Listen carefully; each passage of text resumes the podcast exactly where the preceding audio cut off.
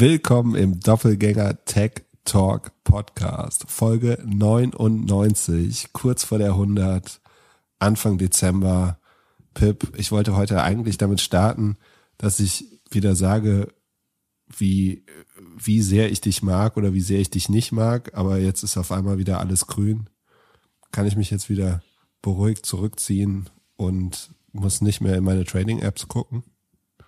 Ja, und nein. Also äh, einerseits scheinen die Rationaleren jetzt den Dip zu kaufen. Ähm, also glaube ich zumindest, dass rational ist. Die sagen, es hat sich ja vieles um bis zu 30 Prozent äh, vergünstigt. Da, das zu nutzen ist vielleicht gar nicht so doof. Ähm, aber im Laufe der Sendung äh, habe ich noch den Kontraindikator, so warum es vielleicht doch Peak Bubble gerade ist, äh, was wir sehen. Und das ist jetzt nur kurz ein retardierendes Moment, wo es nochmal fünf Prozent hochgeht heute alles bei den Tech-Aktien. Aber insgesamt sieht es heute äh, erfreulich aus. Ja. Es kann die Verluste lange nicht wettmachen, aber es geht ähm, immerhin in die richtige Richtung. Dann haben wir für die Weihnachtsfeier die Einladung verschickt. Ich habe auf Twitter 400 Einladungen verschickt und muss ganz ehrlich sagen, also das wäre jetzt eher ein Scheidungsgrund gewesen als mein, mein kleines NFT-Experiment. Äh, also das ganze Wochenende. Daraufhin habe ich. Wie kann man? Wie kann man? Wie lange hast du denn dafür gebraucht? So schwer ist es ja. Also ich habe das gleich auf Instagram gemacht und das auch nicht so, war auch nicht so schwer. Ich habe schon so einen halben Tag gebraucht. Aber wie läuft dein NFT-Experiment überhaupt? Dein, dein äh, Dingsbums hier, dein Viech ist noch nicht geschlüpft, oder? Ja, also es ist noch nicht geschlüpft. Es wird wahrscheinlich erst am Ende der Woche oder am Wochenende schlüpfen. Ich bin in so einer Discord-Community, da sind 100.000 Leute drin. Dann gibt es in der Discord-Community, ist ganz smart gemacht, kann man, äh, gibt so eine, ein, ein Chat mit Verified, da äh, lockt man sich dann mit dem Wallet an und dann checken die, ob man wirklich so ein Ding hat. Da reden halt alle, die, die jetzt so ein, so ein, so ein Viech halt haben. Und die glauben, sie bekommen auch alle noch eins. Ja, beziehungsweise, dass das jetzt alles schlüpft und was da für Kooperationen passieren und wie viel das wert ist und was auch immer, ist natürlich, also. Preis geht gerade runter. Du hast nur noch ein Gebot über zwei äh, Ether für deinen. Ja, das Gebot ist nicht so äh, wichtig, sondern es ist eher der Floor und der Floor geht seit eigentlich hoch.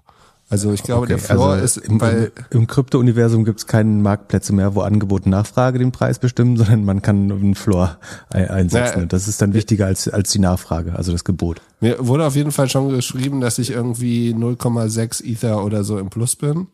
Weil du für 2,5 gekauft hast und jetzt das letzte Gebot ja. 2 ist. Mhm. Ja. Das ist eine ganz neue Marktplatzlogik. Na, ich schenke ja, dir zu Weihnachten vielleicht doch mal das Buch. Oder hast du es inzwischen gelesen? Who Gets What and Why? Ich habe es tatsächlich hier rumliegen und habe es angefangen. Ja, ja vielleicht sollst du ja, mal zu Ende lesen, wie, wie Marktplätze funktionieren.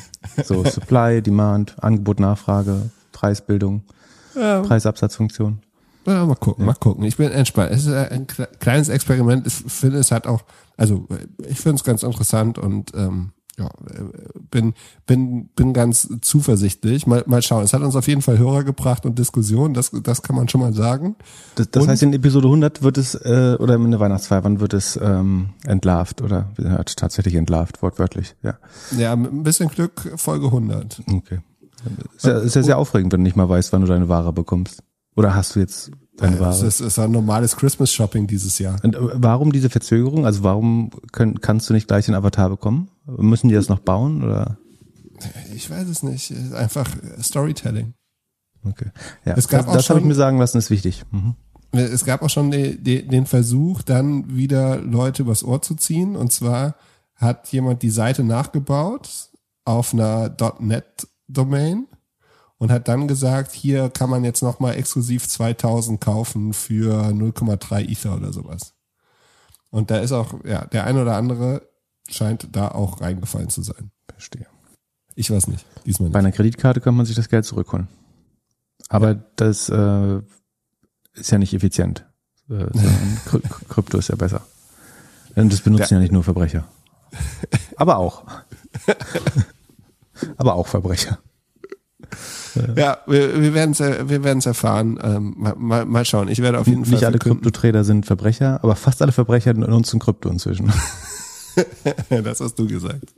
Sonst, äh, was gab's denn, äh, wenn wir schon über Versprecher, äh, Ver, Ver, nee, Verbrecher, Versprecher haben, äh, sollen wir mal über Specs reden? Was ist denn da los? Hier, BuzzFeed war noch mal so eine, so ein Erfinder der, des neuen Medienimperiums. Äh, haben die irgendwie jetzt ist geschafft, äh, Nummer eins in den schlechtesten Top 10 Specs der Geschichte zu sein? Oder was, was ist da passiert? Ja, praktisch. Also ich glaube, die wollten 250 Millionen äh, einsammeln und haben sich zum Glück äh, 200 davon garantieren lassen. Ich glaube, von, von dem äh, Spec-Sponsor.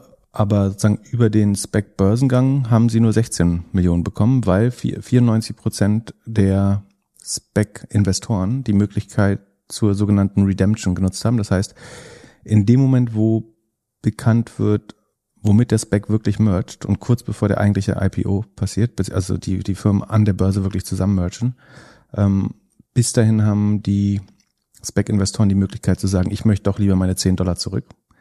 Ähm, und das haben in diesem Fall 94, also ähm, rund ja, jeder 22, ja, jeder, jeder 20. rund ähm, getan.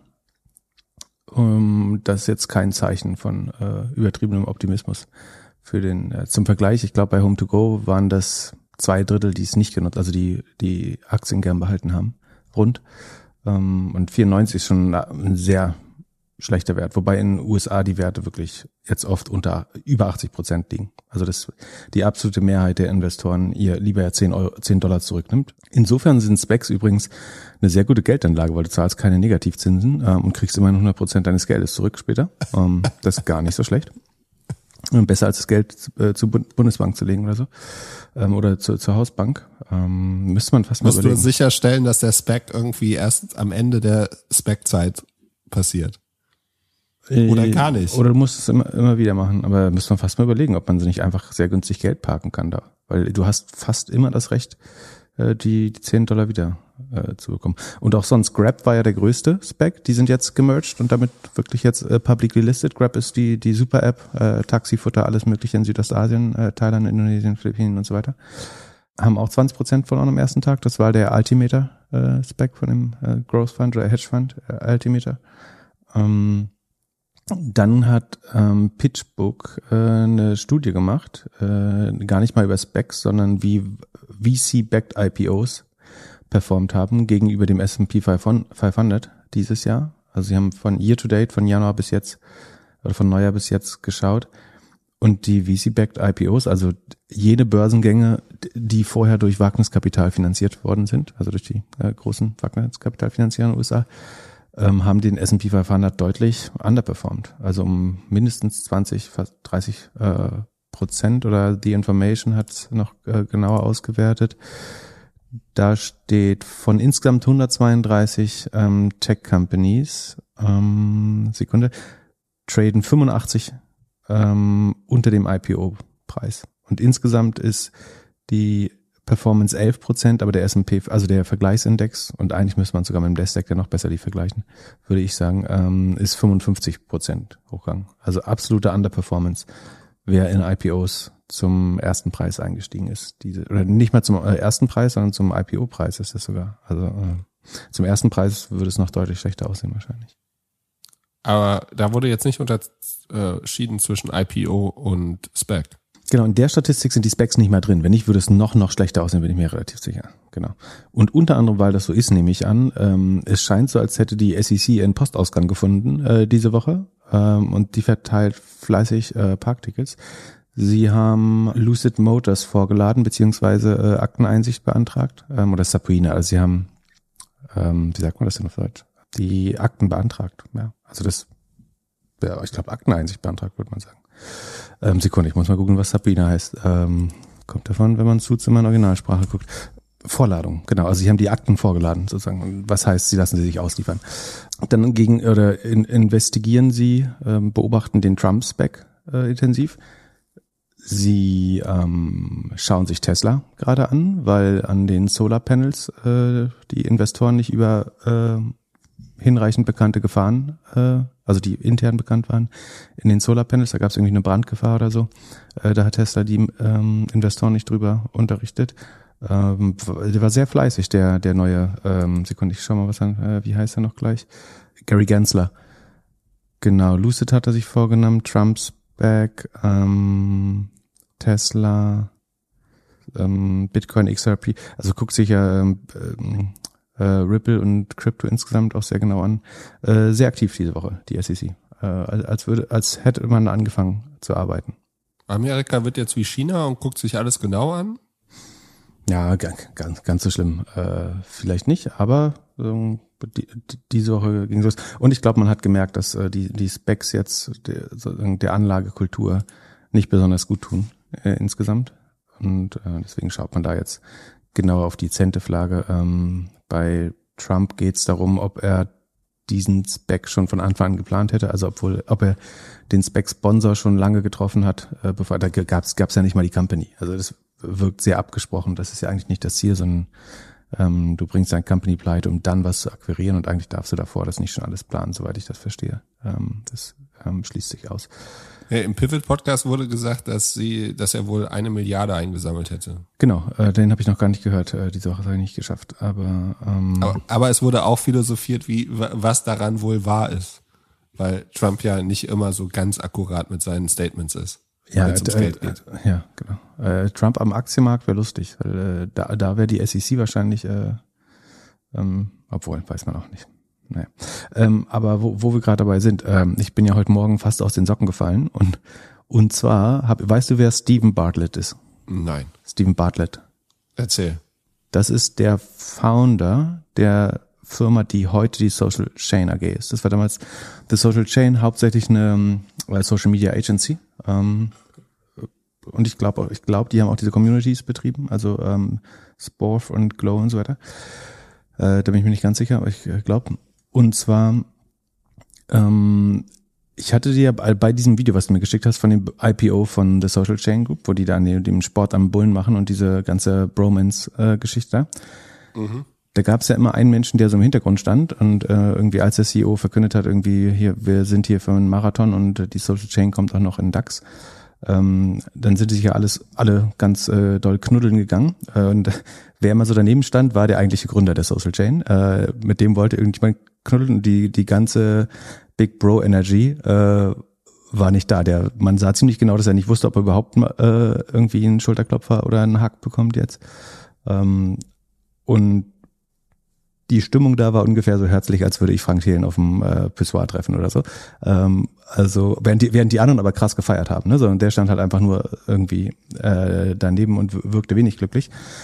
Und heute hat er ähm, auf LinkedIn angekündigt, dass er ein neues, also ich glaube offiziell ist er Ende 2020 schon raus aus der Social, Social, Social Chain Group. Ähm, und Ende, ähm, heute hat er angekündigt, was sein neues Unternehmen ist. Und zwar heißt das ähm, Flight, Sekunde, jetzt es schon fast, Flight Story. Ähm, und das erklärt da, wollen wir das eigentlich einspielen? Äh, Nein. Das, also, Nee? Nein. Okay, dann äh, verlinken wir es in, in Show Notes. Ähm, also, dann muss ich es erzählen, was er macht. Also, die, die Story fängt an, irgendwie, ich meine, und, und Social Media kann der, ne? Ist ein sehr gut, sehr professionell produziertes Video. Aber letztlich erklärt er äh, drei Minuten lang, wie sich die ganze Anlegerwelt geändert hat. Ähm, die, die kleinen Retail-Investoren haben die neue Macht. Äh, der erzählt so, wie er, wie die Melvin Capital äh, zu zu Fall gebracht haben. Ähm, dann viele Zitate von unserem Freund äh, Shamat Padihapatia, ähm, der diesen äh, Anlegern viel Macht zuspricht natürlich. Und daraus schlussfolgert er oder verspricht jetzt das Produkt zu bauen, was Unternehmen hilft, mit dieser Retail-Investoren-Audience zu connecten. Also er will die Tools, die Technology, ähm, den Content bauen, um das klingt so wie den, den Wall Street Bets Mob zu mobilisieren für Firmen. Also als, als wenn du eine, eine Anleitung oder Agentur baust, die dir die Retail-Investoren sichert. Und das will die Firma als Service verkaufen. Also eine Meme Factory oder wie? Ja, ob die es über Memes machen, weiß ich nicht, aber das wird bestimmt ein Weg sein. Ich, ich würde sagen, das ist äh, ein, ein Spaß-Business, äh, Stock Promotion as a Service. Ähm, äh, also, also, wenn du dir das Video anschaust, also wir verlinken es in den Show Notes, also man muss das wirklich sehen. Äh, ich finde es äh, ehrlich gesagt einigermaßen unfassbar. Liegt es daran, dass er irgendwie da äh, zwei Jahre mit, mit, mit Kofler äh, in der Firma gearbeitet hat und dann äh, kommst du da als Stock Promoter, oder er wäre auch immer schon sehr, sehr guter äh, Self-Promoter, muss man dazu sagen. Ähm, aber irgendwie hat er irgendwie gesehen, und er ist übrigens auch Investor in äh, Atai Life Science, äh, steht auf seinem Profil. Also hat irgendwie bei den, bei den Besten gelernt, äh, würde ich sagen. Auf jeden Fall bietet er jetzt Stock Promotion as a Service an, zumindest verstehe ich das so. Er sagt, das ist keine Agentur äh, und irgendwie ist es aber doch eine Agentur. Ich weiß nicht, ob er Rev Revenue Share bekommt oder warum es keine Agentur sein sollte, aber es klingt sehr wie ein Dienstleister. Ähm, ich bin gespannt, wer die ersten Firmen sind, die da auf der Kundenliste gelistet sind. Ähm, ich wollte gerade sagen, vielleicht kennst du halt irgendjemand, der, der da mal anfragen kann. Ähm, das ist die Frage, ob die es listen lassen. Ich würde ja alles shorten, was da, obwohl ich meine, es kann kurzfristig natürlich sehr, sehr schief gehen. Ne? Aber, ja, aber Social Media kann er. Also, oder ich meine, so das, was er gemacht hat, wie er sich da selbst darstellt und alles, ist ja, ist ja schon irgendwie nicht. Ja, und du, du, solltest natürlich tatsächlich nicht gegen die Retail-Audience äh, wetten. Das heißt, wenn er es hinbekommt, kannst du dich schnell in die Nesteln setzen. Andererseits kann ja jede Firma, die das bucht, wirklich nicht ernst zu nehmen sein. Eigentlich. Ah, äh, die Frage ist, wie viele Social Media Agenturen bieten jetzt so einen Service in den nächsten zwölf Monaten an? Das ist die Frage, ob es nicht vielleicht schon welche machen und wir wissen es. Ähm, Wahrscheinlich. Die andere Frage ist, wird Apeiron äh, der Founding Investor sein oder der die erste, die Series A äh, machen? Das äh, würde, würde auch ein guter äh, Match sein. Okay, wer ähm, ist Apeiron? Das ist das äh, Family Office von äh, einem be bekannten Investor, den wir schon oft ja besprochen haben. Ah. Äh, genau, ähm, der auch in Atai investiert ist.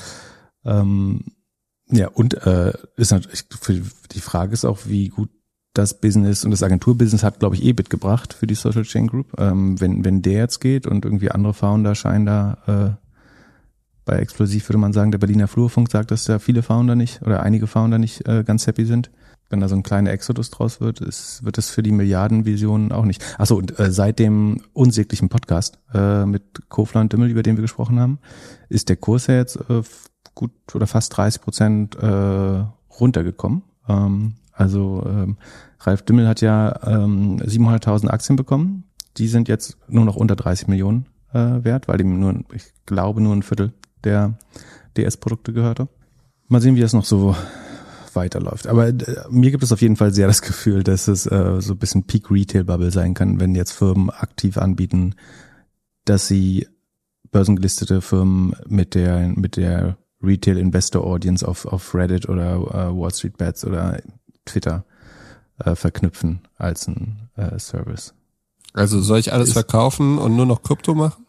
Ich habe kurz überlegt, ehrlich gesagt, heute. Ähm, also die, die Webseite ist äh, Flightstory, äh, flightstory.com. Äh, Flight heißt ja nicht nur fliegen, sondern auch flüchten. Vielleicht ist es, ist es auch äh, so gemeint. Ähm, Sekunde, was war mein Lieblingsspruch? Äh, muss ich das wirklich anschauen. Ähm, also sie geben einem die Technologie und was weiß ich, dieses äh, da, ist natürlich Technologie und nicht Agentur. Ähm, also Flight Story provides the people, process and technology that helps companies capture the retail investor community and connect their story to culture. Genau, in seinem Video sagt er natürlich, dass äh, Fundamentals äh, einigermaßen sekundär sind, so klingt es, so wirkt es auf mich zumindestens und das Storytelling äh, unheimlich äh, wichtig ist.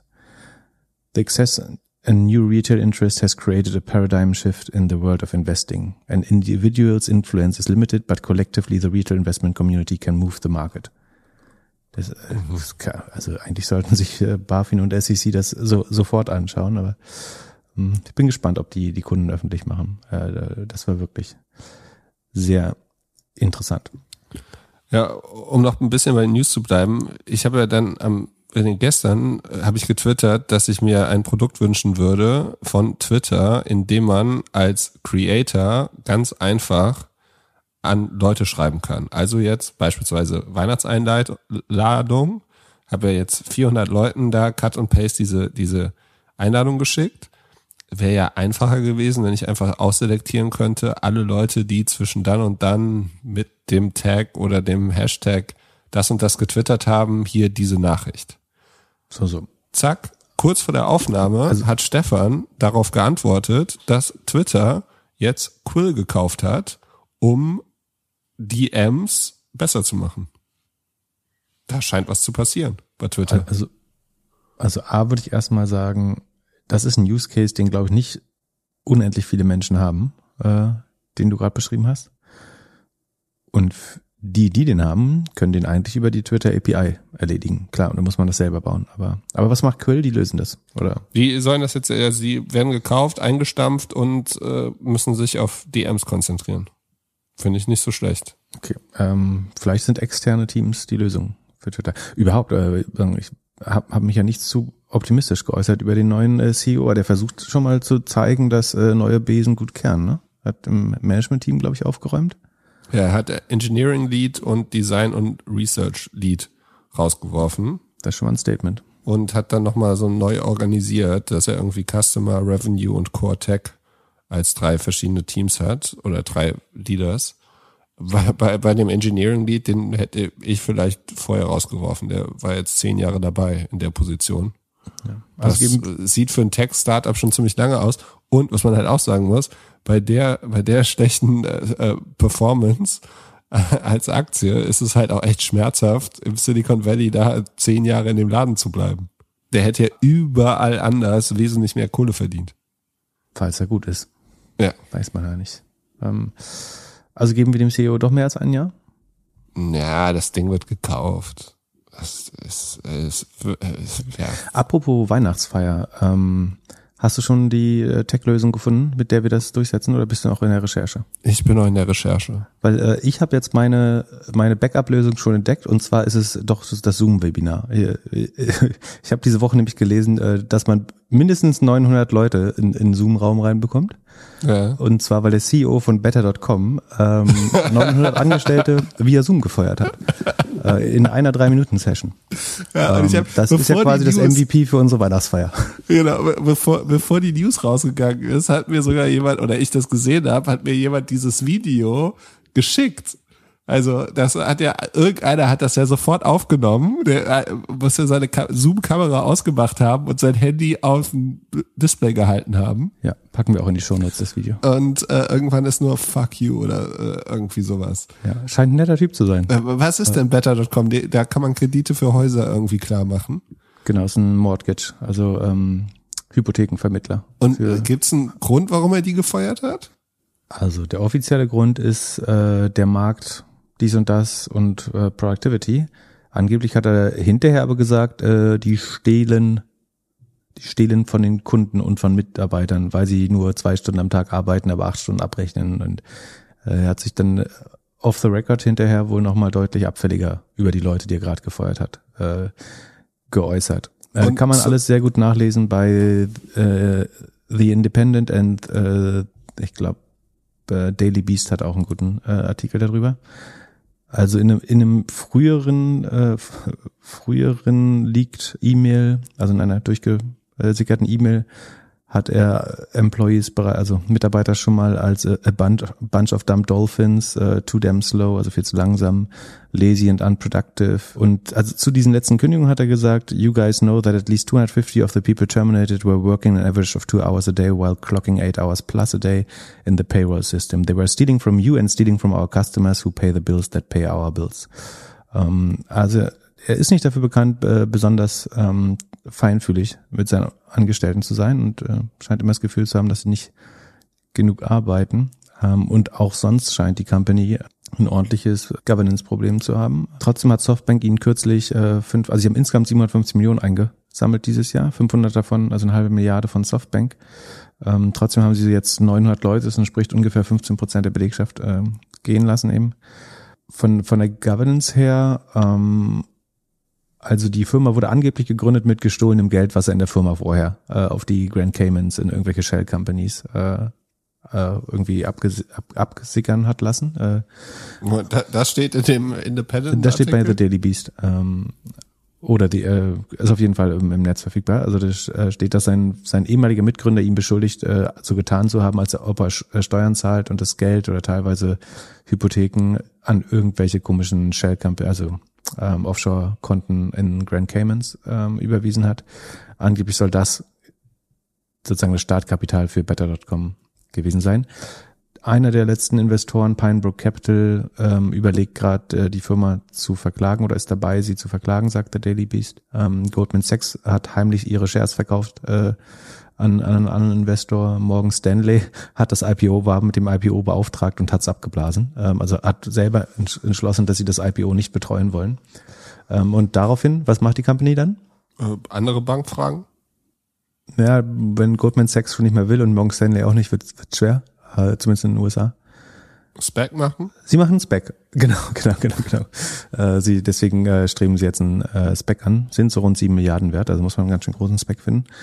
Ja, also und dann hat er noch so eine ähm, Chefsklaventreiberin äh, gehabt, der einfach mal eine Million in Shares äh, fully vested gegeben hat. Also die musste nicht vier Jahre dafür arbeiten, sondern ähm, niemand weiß so richtig, warum die so viel, sowohl Attention als, also die wurde sehr, sehr schnell, sehr hoch befördert, hat ein sehr gutes Gehalt plus ein Aktienpaket, sozusagen das Maximale, was er selber unterschreiben konnte, 1,25 Millionen Aktien, ähm, hat sie direkt fully vested bekommen. Also musste nicht mal vier Jahre in der Company verbringen, wie es üblich ist, sondern hat quasi ist das wie Cash verschenken.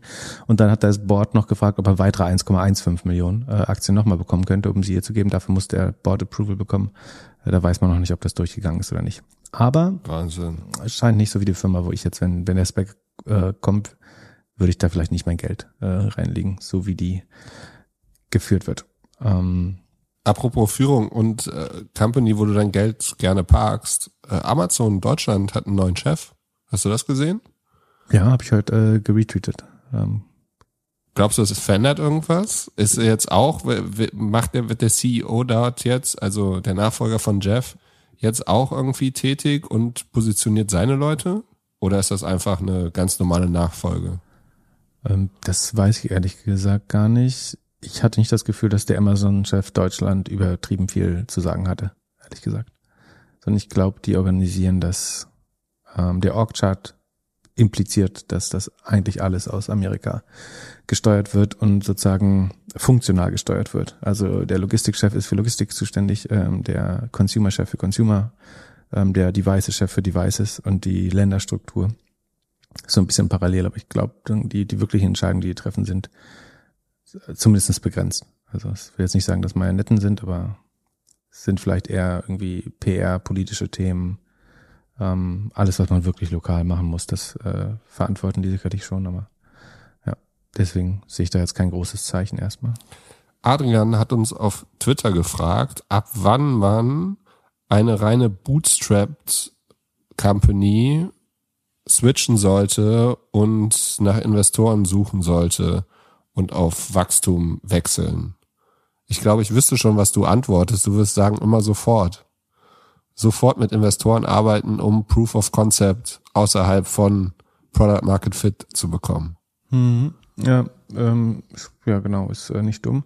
Ich glaube, wann es schon mach, äh, Sinn macht, noch mit Sweat Equity, ähm, also nur mit eigener Arbeit ähm, an der Firma zu arbeiten, ist alles so was Richtung Prototyping, Customer Feedback, irgendwie die, die ersten zehn Kunden, ähm, so eine Smoke-Test, also wenn du mit einem vollkommen unfertigen oder Fake-Produkt erstmal versuchst zu verstehen, ob äh, die Firma funktionieren kann, das kann man alles noch sehr gut ohne äh, Geld machen. Und wenn man zum Beispiel ein Handelsgeschäft hat, ähm, also irgendwas importiert oder so und dann weiterverkauft oder ähm, günstig produziert, da kann man wahrscheinlich auch länger noch bootstrappen, aber man sollte eigentlich genau dann umschalten, ähm, wenn man merkt, dass man auf Wachstum verzichtet, also auf, vor allen Dingen auf profitables Wachstum verzichtet, weil man nicht genug Geld hat gerade. Äh, dann das merkst du, weil du eigentlich gerne noch mehr Marketing ausgeben könntest? Oder woran ja. merkst du das? Ja, zum Beispiel, genau, weil du irgendwelche Kanäle nicht testen kannst, weil dir das Personal fehlt oder du, du hast ein Businessmodell, wo du das Geld erst drei Monate später bekommst und du musst Kosten vorher schon äh, äh, auslegen und du weißt eigentlich, du könntest, du weißt, am Ende ist das profitabel, aber du kannst diese Lücke nicht überbrücken. Das sind alles Fälle. Ich meine, dann kannst du sogar äh, vielleicht ähm, Fremdkapital nehmen oder so ein Bankkredit oder ein, ein Warenkredit oder das ähm, zukünftige Revenue verwenden. Ähm, es muss nicht immer VC sein, aber der, der Punkt ist auf jeden Fall, wenn man das Gefühl hat, äh, man könnte schneller, also man sollte Wachstum immer über, über Profitabilität priorisieren, äh, priorisieren äh, derzeit zumindestens. Und sobald man das Gefühl hat, dass man nicht schnell dass man schneller wachsen könnte mit halbwegs vernünftigen Zahlen und das nur aus Geldmangel nicht tut, ähm, dann sollte man eigentlich schon darüber nachdenken. Oder wäre meine Empfehlung Wagniskapital oder äh, Business Angels ähm, in Erwägung zu ziehen. Und ja, spricht irgendwas dagegen? Eigentlich ähm, kann man das so allgemeingültig sagen, würde ich sagen. Ich meine, was einem klar sein muss, ist, die wollen irgendwann wieder raus aus der Company. Je nachdem, wie viel Prozent man abgibt, gibt es dann auch verschiedene Lösungen, das zu machen. Also man muss nicht immer einen Mega-Exit machen, man kann die auch irgendwie mit einem Partner rauskaufen, so ein Management-Buyout machen später wieder, wenn man nur ein, zwei äh, Runden gemacht hat. Ähm, und das, das Problem ist natürlich, dass eigentlich musst du zwei Monate bevor der oder drei Monate bevor der Engpass entsteht, damit anfangen, weil das, der Prozess des Geldraisens verbraucht ja auch Zeit. Äh, das heißt, du kannst es nicht just in time Klar, machen. nur wenn du, ja, nur wenn du Bootstrap bist, dann hast du deine Kosten ja im Blick. Das Problem ist nur wahrscheinlich bei einem Bootstrap-Startup, sich daran zu erinnern, dass sie eigentlich direkt nach der ersten Runde die zweite Runde wieder machen sollten.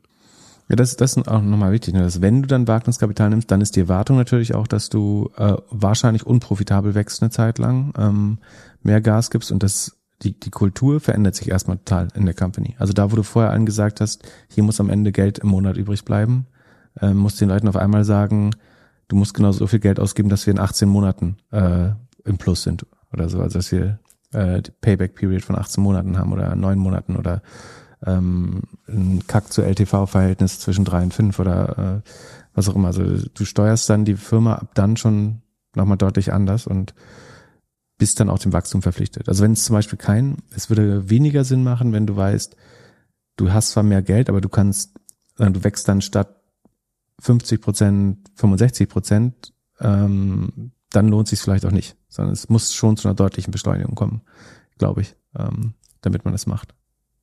Ansonsten ist es vielleicht eben auch kein Venture Capital Case. Ja, man sollte sich als Gründer, Gründerin auf jeden Fall im Klaren sein, welches der Cases man machen sollte. Oder Und man kann, es, man kann es auch vertesten mit einem Business Angel. Ne? Also äh, vielleicht, äh, dass man erstmal schaut, würde der in den Case investieren, der oder die. Da kriegt man schon mal Feedback. Äh, der oder die ist im Zweifel einfacher auch wieder rauszukaufen später, wenn, ähm, wenn man sich entscheidet oder wenn man merkt, das wäre auch gar nicht nötig gewesen. Ähm, aber prinzipiell, wenn man irgendwas von Relevanz bauen will, dann geht es heutzutage, glaube ich, eigentlich nicht mehr ähm, ohne VC. Also du findest, ähm, sag mir ein wirklich großes Business, was Bootstrap ist. Gymshark vielleicht war, glaube ich, halbwegs Bootstrap, hat sehr spät das Geld genommen. UiPath war lange Bootstrap, wenn ich es richtig verstanden habe. Da, da reden wir heute mal kurz drüber später. Aber es ist schon die absolute Seltenheit. Ähm, ja, ich meine, die SaaS-Business oder die aus Consulting entstandenen SaaS-Business, die dann nur oder erst Risikokapital nehmen, um zu internationalisieren, das ist natürlich also der eine, größte Traum jedes Gründers. Ein Punkt, den man natürlich noch beachten muss, ist tatsächlich das kompetitive Umfeld. Ne? Also wenn du Konkurrenten, wenn du zwar, du könntest total befriedigend und profitabel wachsen, aber auf einmal kommt jemand, der selbst Venture Capital genommen hat und kann damit ähm, bietet dich bei Google aus den Top-Positionen weg, weil, weil sie noch keinen Gewinn machen müssen, ähm, dann musst du eigentlich, um für Waffengleichheit zu sorgen, wahrscheinlich auch Venture Capital nehmen. Also es kann durchaus sein, dass das vom Markt mehr oder weniger aufoktroyiert wird, ähm, dass du einfach einen Gang hochschalten musst und auch bereit sein musst, kurzfristig Geld zu verlieren, weil sonst kannst du in Schönheit sterben mit deinen schönen Profitmargen, aber jemand anders, der einfach bereit ist, ähm, niedrige Margen zu akzeptieren oder zwischenzeitlich Verlust zu machen, überholt dich und so verlierst du dann ähm, die Marktführerschaft. Es war zum Beispiel äh, bei, bei uns, ähm, ich habe ja damals bei Flugi Diallo quasi, äh, damals marktführenden Flugpreisvergleich in Deutschland, so die P&L-Verantwortung gehabt und äh, wir haben uns schon hart dafür gefeiert, dass es eine brutale EBIT-Marge hatte. Also das weit mehr als die Hälfte also weit, weit mehr als die Hälfte als, als EBIT hängen geblieben als Gewinn. Ähm, aber dann kam halt äh, Sudo, heute Kayak Europe und hat mit TV-Werbung, mit SEM, ähm, alles Sachen, so, die uns nicht profitabel genug gewesen wären, ähm, äh, uns letztlich überholt und die, die größere Brand gebaut und ähm, auch das wertvollere Business. Äh, damit das ist vielleicht ein ganz gutes äh, Beispiel. Was nicht so schlimm war, weil wir sind in der Zeit auch noch mega gewachsen, weil das Produkt-Flugpreisvergleich dadurch erstmal äh, bekannt wurde und sagen, es war auch für uns trotzdem noch, äh, sagen, wir sind dann auch weiter profitabel äh, gewachsen und noch profitabler geworden. Aber den Markt gewonnen hat letztlich sozusagen äh, Sudo damals mit dem aggressiveren Marketing ähm, und der äh, überlegenen Strategie in dem Fall.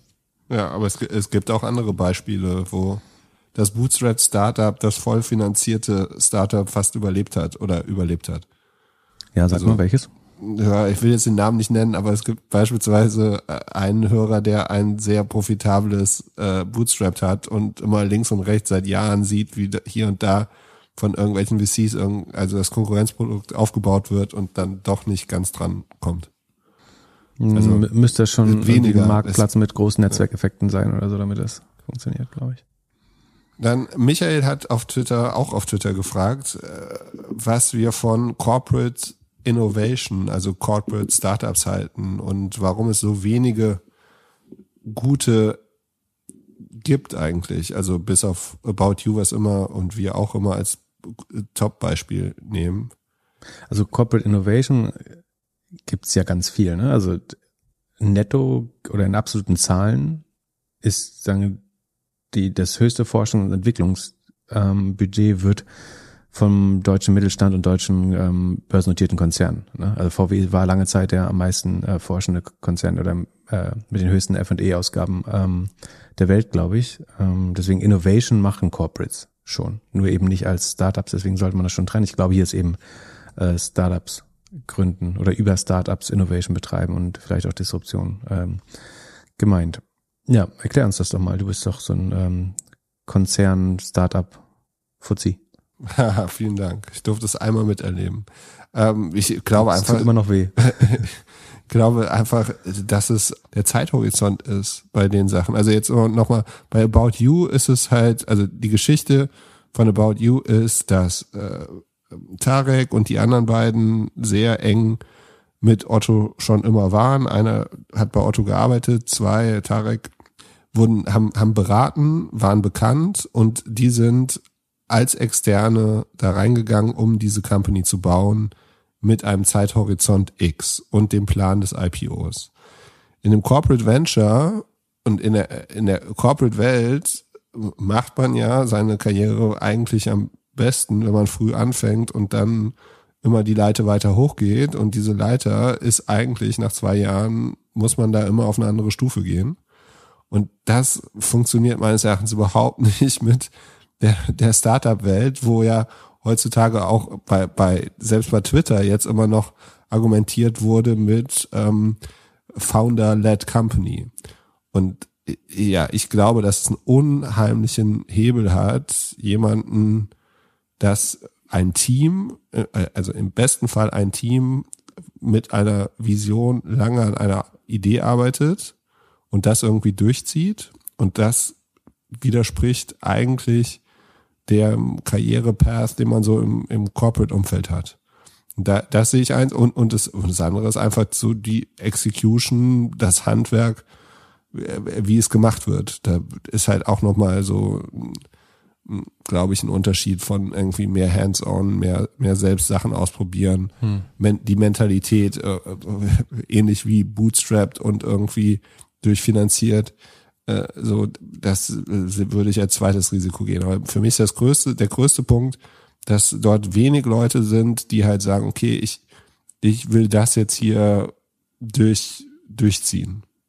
Ja, der Zeithorizont ist, glaube ich, schon mal super wichtig. Ne? Nicht nur aus Karrieresicht, sondern auch, ähm, weil große Companies einfach ähm, entweder an einen Familiengründer berichten, der oft ein äh, sparsamer Mittelstand ist, ein Pfennigfuchser, oder an Public Markets, wo sie quartalsweise äh, gemessen werden. Und Startup-Erfolg stellt sich halt innerhalb von sieben bis zwölf, manchmal noch mehr Jahren äh, ein. Ne? Und das erklärt Florian Heinemann immer sehr gut, die ähm, die Verluste treten als erstes ein. Also die, die Sachen, die scheitern, ähm, die siehst du schon nach, im ersten Jahr scheitert vielleicht schon äh, zwei von zehn. Im, in den ersten drei Jahren scheitert wahrscheinlich 40 Prozent. Und nach, nach fünf Jahren sind wahrscheinlich 80 Prozent weg. Und ob die letzten äh, zwei, zwei Verbliebenen ähm, oder ja, 20 Prozent Verbliebenen dann Home Runs werden oder einer davon, ähm, das wird sich halt erst sehr spät herausstellen. So, und die Geduld haben Konzerne einfach oft nicht, glaube ich. Ähm, so, das ist, glaube ich, ähm, schon ein Problem. Ähm, also und vor allen Dingen ist, ist diese Kultur zu scheitern, also überhaupt zu akzeptieren, dass von zehn Projekten acht nicht funktionieren. Äh, ich glaube, so, normalerweise lässt man sich ja alles irgendwie dreimal von McKinsey versichern, äh, dass das auch erfolgreich wird, was man macht und hat Ja, überhaupt keinen Risikoappetit. Da- Das ist halt auch nochmal das Problem. Also es kommt halt eine Unternehmensberatung rein und sagt, hier, die Zukunft sieht so aus, der Reisemarkt ist so groß, dies und das und man sollte deswegen dies und das machen und dann wird es halt irgendwie halbherzig versucht nachzustellen. Genau, und dann baust du das Gegenteil von Startup, nämlich was, wo die, wo die, wo das Auskommen ähm, schon certain ist oder absicherbar. Also dann hast du so ein All You Need oder wie ist dieser Paket äh, Marktplatz von der Post? Ja, oder, wobei da, da, oder das halt, da, diese da, Foodbude und dann das ist auf dem Papier halt ein super Konzept, was funktionieren muss, wenn man es macht. Dann funktioniert es aber trotzdem nicht, obwohl es sozusagen mit maximaler Sicherheit äh, und Investment gebaut ist. Äh, Ich glaube, dass du du brauchst ein sehr hohes, einen relativ hohen Risikoappetit. Du musst halt wie auch dann wirklich wie ein Wagniskapitalfinanzierer denken. Und das ist die andere Sache. Du, du musst das natürlich organisatorisch komplett trennen. Also das darf meiner Meinung nach idealerweise nicht im gleichen Gebäude sein. Man kann bestenfalls Unterstützung anbieten, äh, auf keinen Fall aufdrängen oder gar ähm, aufzwingen. Und ich glaube, das war bei ähm, wahrscheinlich bei You auch einer der Erfolgsfaktoren, dass sie irgendwie zurückgreifen konnten auf Autoressourcen, wenn sie wollten, ähm, aber nicht dazu gezwungen waren. Ähm, About You hatte einfach einen riesen Trust-Vorsprung. und die Frage ist auch, warum sollte ein Corporate, also was sollte denn der Vorteil von einem Corporate ähm, Accelerator sein?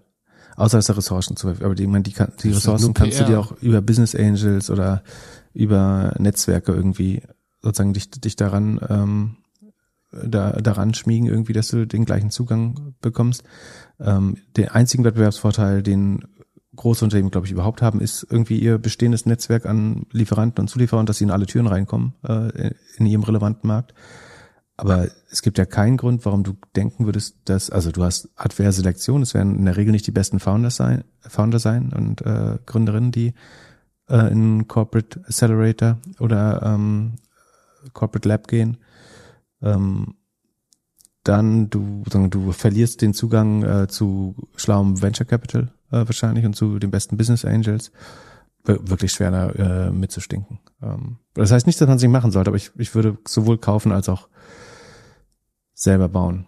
Ähm, ich glaube, es kann schon Sinn machen, wenn du sehr nah an einer guten Universität drin bist. Also sagen wir so, sowas wie ähm, äh, Lilo und Schwarz, die Schwarzgruppe, ne, die da äh, sich ihre eigene Universität mehr oder weniger fördern in, äh, in Snackers Ulm oder äh, wie heißt das? Kaff? Wie auch immer.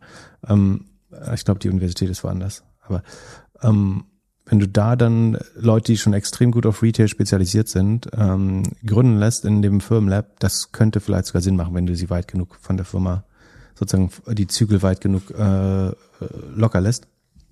Aber ansonsten ist es, glaube ich, schlauer, sich irgendwann ab Series B versuchen äh, reinzukaufen in die erfolgreichsten Modelle und dann die zu übernehmen. Ähm, Ja, ich glaube zwei, zwei Punkte noch. Das eine ist, es ist halt viel PR und oder auch Recruitment. So, also es ist einfach schön mit Startups gesehen zu werden und irgendwie da Events zu machen und Sachen zu machen. So, und ich glaube, da wird auch vieles so, so wird auch vieles abgerechnet. Und das andere ist halt dann auch nochmal der Cap Table. Also würdest du in ein Startup investieren, was 50 Prozent einem DAX-Unternehmen gehört? Nee, selbst als 20 Angel oder als als als das oder äh, und würdest du also würdest du das kaufen oder würde das ein äh, Private Equity äh, Firma kaufen? Also ich glaube, das ist halt auch immer so das Schwierige. Das hast du halt Du musst es dann eigentlich durchfinanzieren. Also selbst wenn du nur 20 Prozent hast als Stratege zu früh, Genau. musst du es eigentlich äh, durchfinanzieren. und dann kommt nach vier Jahren ein neuer Vorstand und der findet erstmal alles, findet die ganzen Spielwiesen von dem Vorstand davor nicht mehr so gut. Ja, Dann ist o- Schluss. oder lass jetzt den Börsencrash kommen, äh, dann äh, sagen irgendwie, äh, McKinsey hat dein, äh, oder keine Ahnung, BCG hat deinen Accelerator für dich aufgebaut und die sind auch die gleichen, die dann die Bleistifte spitzen und sagen, äh, das muss jetzt als erstes weg äh, in der Krise, wenn du ähm, Kosten sparen musst, ähm, was so in der Corona-Krise schon äh, passiert ist teilweise. Was man heute jetzt diese Vorzeigebeispiele oder sagen, die Vorzeigebeispiele der letzten Generationen für wo sich Corporates gut weiterentwickelt haben, sind ja fast alles welche, die nicht also Otto Bauti hat jetzt ganz gut funktioniert, äh, zugegebenermaßen, aber die vorher galten ja gerade in der Medienbranche immer Springer, Nespers und Shipstead, äh, Ade Winter, ähm, als Vorzeige und die haben immer sozusagen die nächste Generation der Disruptoren gekauft letztlich. Also das irgendwie, was ihr Classifieds Business angegriffen hat oder ihr AdTech Business, das haben sie versucht zu kaufen und es war eigentlich nicht Corporate ähm, Acceleration oder ähm, Innovation, das sozusagen denen bei der Transformation geholfen hat, sondern eher eben das Aufkaufen. Ich halte das schon für den besseren Weg. Ähm, und ich kenne auch wirklich ganz wenig relevante Companies, die aus so Corporate Innovation äh, entstanden sind, um ehrlich zu sein. Ja, ja, ich sehe es auch so. Wir haben noch eine Frage, die mit Krypto anfängt und mit NFTs, äh, NFTs, mit ETFs, ich weiß gar nicht mehr den Unterschied, mit ETFs aufhört. Und zwar hat jemand, ein Vater von Zwillingen, in Krypto investiert und möchte jetzt da ein bisschen Geld rausnehmen, äh, also bisschen ist gut, gut einen fünfstelligen Betrag und den in, in, in ETFs investieren. Und zwar äh, hat er jetzt überlegt, wie er das aufteilen möchte. Äh, ein Drittel NFCI World, dann äh, MSCI Emerging Markets und Invesco Clean Energy. Siehst du die Gewichtung für sinnvoll, fragt er. Oder soll er es anders gewichten, weil dann da mehr zu holen ist? Also genau, er fragt, dann sollte man die klassische 70-30 Gewichtung nehmen, das ist 70 Prozent MSCI World so breit gestreut wie möglich und dann 30 Prozent Emerging Markets, weil die zu wenig vertreten sind. Also Emerging Markets sind hauptsächlich die südostasiatischen Staaten und Südamerika äh, nach wie vor. Ähm, die sind tendenziell unterrepräsentiert im MSCI World. Ähm, der ist sozusagen sehr kopflastig in USA, teilweise Europa, aber vor allen Dingen auch eben die großen Tech-Konzerne. Deswegen mischt man oft ähm, entweder ein Emerging Markets und vielleicht noch einen Small Cap Index dazu, der auch kleinere Firmen äh, abdeckt. Wobei, wenn man den ACWI IMI hat, der ist schon, glaube ich, 8000 Titel, der deckt ein sehr, sehr großes äh, Universum ab. Diese Gewichtung, äh, 30 Prozent den normalen oder ein Drittel äh, MSCI World, ein Drittel Emerging Markets und ein Drittel Clean Energy, ähm, die finde ich auf keinen Fall doof. Ich glaube, was einem nur klar sein muss, ist, dass die die Hypothese dieser 70-30 oder des nur MSCI World ist ja eben, dass man maximal diversifiziert ist. Und wenn du jetzt sagst, ich mache dieses ein Drittel, ein Drittel, ein Drittel, dann triffst du damit schon ein Statement. Also du übergewichtest jetzt Clean Energy, was richtig sein kann, ähm, und du übergewichtest Emerging Markets, was auch richtig sein kann, äh, im Vergleich zu dem MSCI World, der dann auch nur noch ein Drittel ist. Ähm, wenn man das ausdrücken möchte und wenn das die Auffassung ist, kann man das schon machen. Aber es ist nicht mehr die maximal risikodiversifizierte äh, Variante. Das wäre nur den einen zu haben. Die maximal risikodiversifizierte ist der ACWI IMI und vielleicht sozusagen die Ergänzung für die Emerging Markets noch. Das ist sozusagen die Missionarstellung de, des Anlegens. Ähm, langfristig bessere Rendite, das ist der Job. Ähm, irgendwie keiner tut sich weh äh, auf, auf lange Zeit. Ähm, aber wie gesagt, seien es jetzt nicht super riskant oder so. Aber man trifft, also es ist schon eine Art von Stockpicking oder Faktor investieren äh, in, de, in dem Fall, dass man eben sagt, ich gewichte Emerging Markets und Clean Energy über. Was gute Hypothesen sind. Also sowohl das Emerging Markets aufholen, äh, ist eine Hypothese. Also China zum Beispiel, der China hat jetzt, der China-Crash hat zum Beispiel sehr die Emerging Markets-Komponente jetzt runtergedrückt. Ähm, sondern da, da gibt es eventuell Aufholpotenzial. Es gibt aber auch weiteres äh, sagen Risiko. Ähm, und das Clean Energy outperformed ist auch eine gute Hypothese, wobei das eben auch teilweise hochgejubelt schon ist. Da ist halt auch so Plug Power ganz oft die größte Position oder eine der größten und oder die ganzen Wasserstoffaktien, wo, wo ich eher skeptisch bin. Ähm, genau, ich glaube, das muss einem nur bewusst sein. Bei Emerging Markets, wie gesagt, dieses Aufholpotenzial, das kann es natürlich geben. Ähm, ich finde es aber auch valide anzunehmen, dass die dominierenden Tech-Plattformen weiterhin aus in den USA kommen werden und vielleicht China. Wobei die China halt vielleicht auch weiterhin abgestraft werden wegen der politischen Unsicherheit. Deswegen weiß ich nicht, ob ich so sehr auf dieses, ähm, der, der DAX performt ja auch unter, also schlechter als ähm, irgendwie Nasdaq und S&P 500 so. Und ob das mal aufgeholt wird, bin ich mir äh, gar nicht so sicher. Weil am Ende ziehen, also auf, aus so einer Makrosicht, wenn man jetzt Helikopterperspektive oder sagen, aus dem äh, Falcon Spaceship auf die Erde runterguckt, dann ist das schon so, dass die großen Tech-Konzerne aus den USA weltweit eigentlich Margen abschöpfen beim Rest der Unternehmen sozusagen. Ähm, und deswegen bin ich mir nicht so sicher, ob, ob die alle aufholen, sondern ich kann mir durchaus auch eine Welt vorstellen, in der sagen, die in den USA weiter Überrenditen äh, erwirtschaftet werden und auch der, der Aktienmarkt besser läuft. Deswegen. Ähm, aber ich glaube, er wird damit nicht viel schlechter laufen als mit dem ähm, mit der Missionarstellung. Was ist das? Äh, das also Standard ähm, irgendwie MSA World größtenteils oder 70 30 oder 100 Prozent. Deswegen ich, wo wir gerade bei ETF sind, ähm, Arc, Arc Invest von Kathy Wood hat diese Woche ein Moment, Moment, Moment. Bevor Arc kommt, einmal kurz den Disclaimer. Hallo liebe Doppelgänger-Podcast-Hörer. Ich bin Easy aus dem Sauerland, bin treuer Hörer der beiden Philips bei ihrem Podcast und leite das Controlling in einem mittelständischen Unternehmen der Getränkebranche. Trotz meiner Zahlenaffinität habe ich den Disclaimer heute mal in einer etwas anderen Form für euch. Philipp und Philipp haben zwar Ahnung, doch hier kommt jetzt die offizielle Warnung. Bei allem, was die beiden sagen, müsst ihr euch immer selber fragen, gehe ich das Risiko ein oder trinke ich doch lieber einen Wein? Eines können die beiden nicht wissen, was habt ihr für persönliche Prämissen? Alles Gesagte sind persönliche Gedanken. Dafür dürft ihr euch natürlich bedanken. Wollt ihr jedoch Beratung haben, müsst ihr doch jemand anderen fragen. Drum macht euch immer selber schlau und das am besten ganz genau, denn sie werden nicht das Risiko tragen, wenn ihr handelt nach dem, was sie sagen. Trefft eure Entscheidungen ganz allein, bezieht euren eigenen Research mit ein und eines ist euch hoffentlich durchaus bewusst, es gibt immer das Risiko eines Totalverlusts. Dies könnt ihr natürlich alles nochmal nachlesen auf www.doppelgänger.io slash Disclaimer. Also ARK Invest, die äh, Investment Company, äh, geleitet von Casey Wood, hat einen neuen ETF äh, angekündigt und einen, den ich wirklich äh, interessant finde. Wie bitte? Und zwar heißt der der ARC Transparency ETF. CTR, also Cäsar Theodor Richard Ulrich ist die, ähm, ist der Bloomberg äh, Ticker.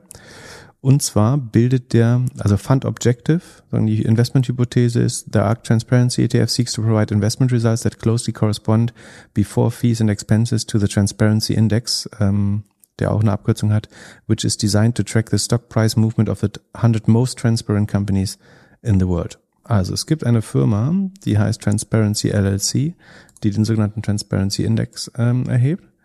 Und den bildet ARC einfach nur ab und packt äh, irgendwie ein bisschen Fees raus, also Gebühren oben drauf. Und ich habe mal angeschaut, wie dieser Index eigentlich aussieht. Also zudem muss man sagen, ähm, die URL heißt transparencyinvest.com. Da kann man sich den Index anschauen die performt den S&P 500 schon sehr, sehr deutlich aus über die letzten fünf Jahre. Ähm, also hättest du im Oktober 2016 10.000 Euro investiert, hättest du beim S&P 500 22 oder knapp 22.000 Dollar bekommen. Bei den 100 transparentesten Companies wären es 44.000 ähm, Dollar. Wer ist denn da so drin? Kenne ich davon irgendwelche Companies? Ja, genau, das, das äh, kommt jetzt. Was jetzt schwer ist, ist da, also die Sekunde, die Hypothese von Transparency äh, selber ist, dass diese Firmen 99 Prozent weniger ähm, Financial Crime Violations begehen, dass sie wenig, 95 Prozent weniger äh, Umweltschäden äh, verursachen, ähm, in der Regel 35 Prozent Kager erwirtschaften und deswegen sozusagen outperformen. Ähm, das ist so ein bisschen die Hypothese, das sozusagen mit. Gut, das heißt, also find, Currency dürfen sie schon mal nicht, Krypto dürfen sie schon mal nicht haben. Wegen ähm, schlecht für die Umwelt und äh, ja, wenn man es weiß of, nicht so genau. Proof of Stake ist, kann es ja besser werden. Ähm, aber prinzipiell glaube ich schon, dass ähm, bin ja großer Fan von Transparenz und äh, ich glaube schon, dass das, dass die transparentesten Companies, ähm, also es sind immer die transparenten Companies oder sagen, es ist immer ein positives Signaling, wenn du sehr transparent sein kannst, weil die, die ähm, was zu verbergen haben, die veröffentlichen ihre Jahresberichte eben irgendwie erst äh, zehn Monate später oder mit extrem wenig Zahlen oder lassen Zahlen weg. Ähm, das heißt, ich glaube, Transparenz ist ein gutes Signaling und darauf zu setzen, ist, glaube ich, eine schlaue Investmenthypothese. Ich kann mal vorlesen, so die Top 10, Top 20. Die, die, du wirst überrascht sein, die meisten kennen wir. Und äh, deswegen finde ich es auch, ich finde es wahrscheinlich einen der besten Tech-ETFs. Wenn man sehr breit gestreut ist, sind 100 Titel hier drin, äh, zumindest in dem Index, ob die das, wenn die es eins zu eins abbilden, hast du sehr diversifiziert. Ich meine, die Frage ist, wie, wie weit unterscheidet sich das dann noch vom Nasdaq? Das müsste man, die haben es das mit dem S&P 500 verglichen. Ich würde es nochmal mit dem Nasdaq vergleichen, aber die Auswahl finde ich ganz nett. Also Auf eins ist DigitalOcean, haben wir besprochen, fanden wir immer ganz gut, glaube ich. Zwei ist Salesforce, halten wir immer für einen guten Tech-Titel. Drei ist Atlassian, finde ich, wächst nicht schnell genug, aber okay. Vier ist Datadog, äh, eigentlich ganz gute Company. Ähm, fünf ist Chipotle Mexican Grill, klingt langweilig, ist aber tatsächlich eine der besten Aktien, äh, wenn du auf die letzten 20 Jahre schaust. Dann kommt Unity Software, Dynatrace, Tesla, okay, aber Tesla zum Beispiel nur mit 1,3 Prozent, was relativ klein ist. Dann kommt Snowflake auf neun, äh, was ich liebe. Netflix bin ich jetzt nicht super bullish, aber ist so die zehnte Position. Rapid 7 kenne ich nicht. HubSpot, äh, super Aktie, glaube ich. Ähm, Thermo Fischer sollten wir uns auch irgendwann mal anschauen, hat jemand gesagt, haben wir, glaube ich, nicht gemacht. Ähm, dann kommt Lululemon, Cloudflare, Costco, okay, Splunk, Nvidia, Intuit, ähm, Airbnb, Garmin, Microsoft, Apple, Workday, Elastic, ähm, ASML, Square, also CrowdStrike kommt später, DocuSign, ähm, JD.com, Deere, also John Deere, Coinbase, Starbucks, Ta Target, Dropbox, Shopify. Also eine gute Auswahl an Talk und äh, vor allen Dingen sieht man, ich glaube, jetzt nicht eine Aktie, wo ich jetzt sagen würde, da wäre ich jetzt explizit short. Also so von Sekunde. Das Nur weil du dich nicht mehr traust, Tesla zu. Doch, Beyond Meat. Aber Beyond Meat hat, äh, Beyond Meat äh, ist auf 96, also mit einer sehr kleinen Bewichtung, Gewichtung. Aber insgesamt, glaube ich, ist es ein, ein guter Tech-ETF. Ähm, das ist, vor allen Dingen wäre es geil, wenn der ähm, am Ende die den ARK, ähm, also den, das Flagship von, und ich glaube, der könnte den das Flagship überholen von ARK, äh, um ehrlich zu sein. Der ist also eigentlich zu diversifiziert, um out zu performen. Ähm, aber, aber kam da noch nie jemand drauf?